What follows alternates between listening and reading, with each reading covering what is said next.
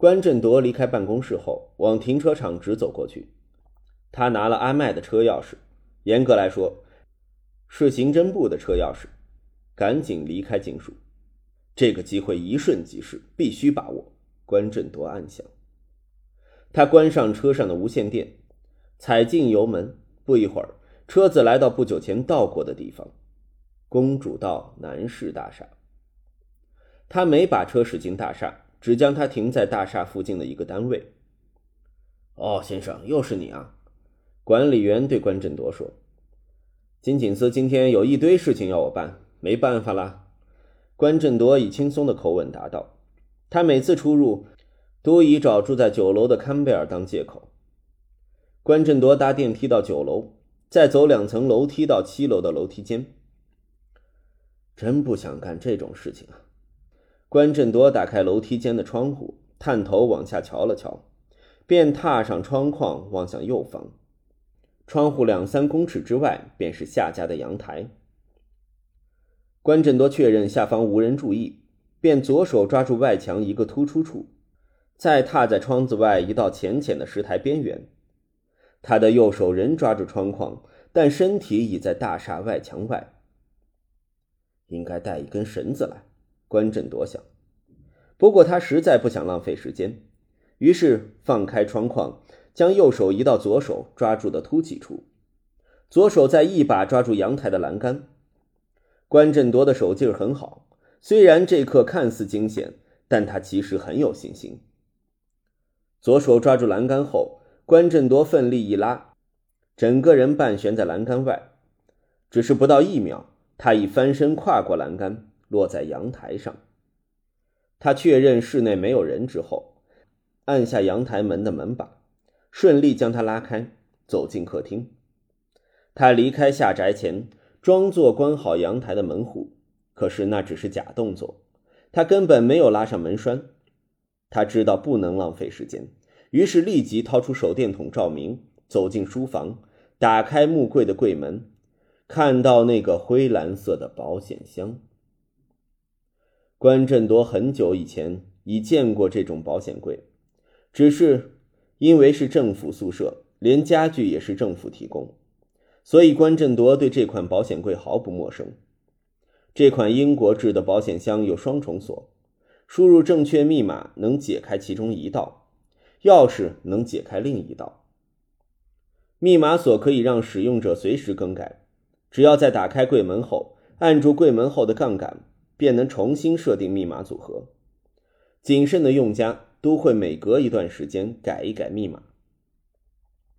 左八十二，右三十五，左六十一。关振铎戴上手套，转动密码转轮。夏家汉在他面前开了两次锁。他清楚记得密码组合。咔的一声，其中一道锁已打开，而钥匙方面，关振铎只能碰一下运气。他从口袋中掏出一小片金属和一个钳子，那片金属扁平，两边有不同长短的尖齿，就像一只钥匙。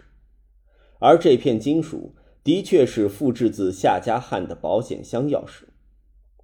就在夏家汉在泳池慌张地找寻硬币时，关振铎执行了一道诡计。他趁着更衣室职员上厕所，偷偷窜进保管泳客物品的房间。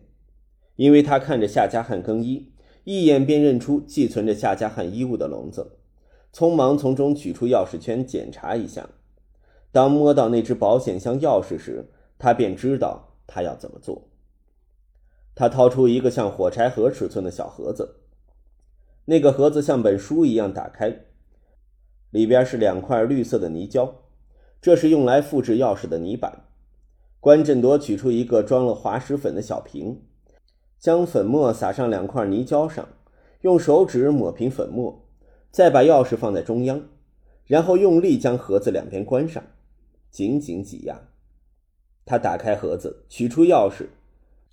泥胶上压下了钥匙的倒模，他抹干净钥匙上的粉末，放回笼子，赶紧离开。刚才跟夏家汉他们回到警署后，关振铎借故一个人待在自己的房间，取出钥匙模子，再从抽屉取出一个打火机、一个金属小勺子、一片低熔点合金，勺子和合金都是跟泥板一起购入的。那是一个复制钥匙的套装。数年前，他从一间专卖杂货小玩意的店子无意间看到。他点起打火机，将合金放在勺子里加热融化。他猜合金主要成分应该是铅。合金融化后，他小心翼翼地倒进模子里。等待了一阵子，他打开盒子，半只银灰色的钥匙镶在泥板上。虽然他成功复制了保险箱钥匙，但他不知道会不会顺利。第一，这种复制品手工粗糙，不一定准确复制原来的钥匙，很可能开不了锁。第二，低熔点合金很脆弱，有可能在扭动复制钥匙时，把钥匙扭断，留在锁孔里无法拔出。比起第一点。第二点会带来更大的麻烦。不过，关振铎决定冒一冒险。距离倒模完成已有一段时间，合金应该比之前坚硬。他用钳子夹起钥匙，慢慢插入锁孔，确认位置正确后，再缓缓转动。咔！第二道锁成功打开。关振铎松开钳子。屏息静气地用手电筒照射保险柜里的物品，那些金条闪闪发亮，将手电筒的光线反射到关振铎的眼睛。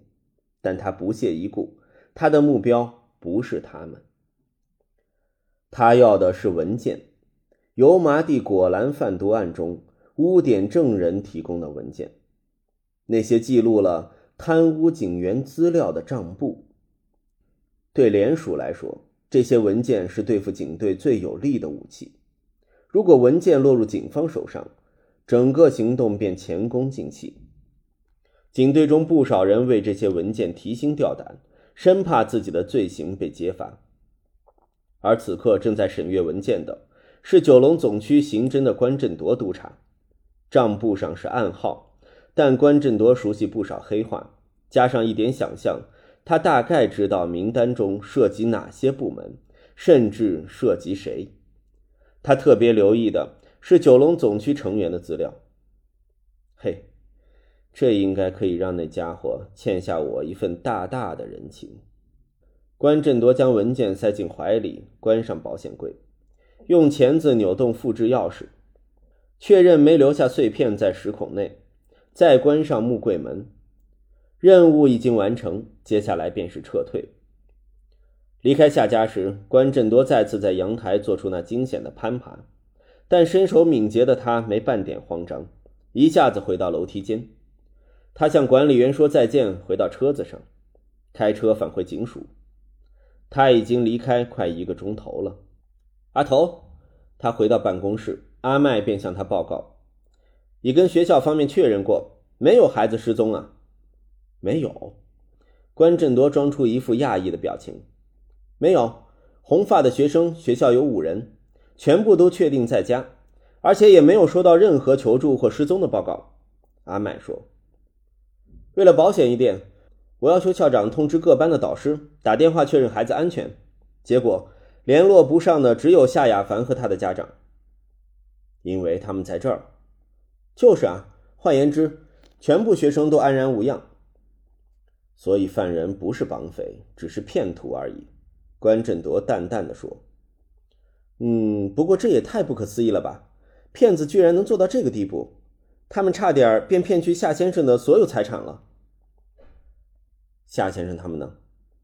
因为确认没有学生遇害，他们松一口气，现在在警署餐厅用餐。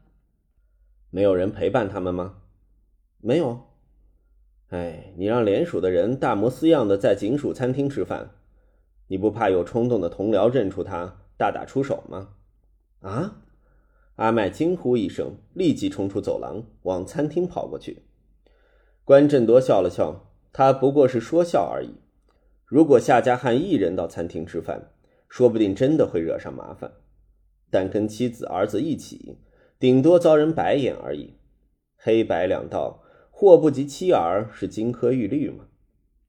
关振铎到餐厅向夏家汉说些门面话，送别他们后，独个儿回到自己的房间。他反锁房门，拿出从夏家偷来的文件，一页一页仔细阅读。把这文件送出去后，可以换来多少好处呢？他想。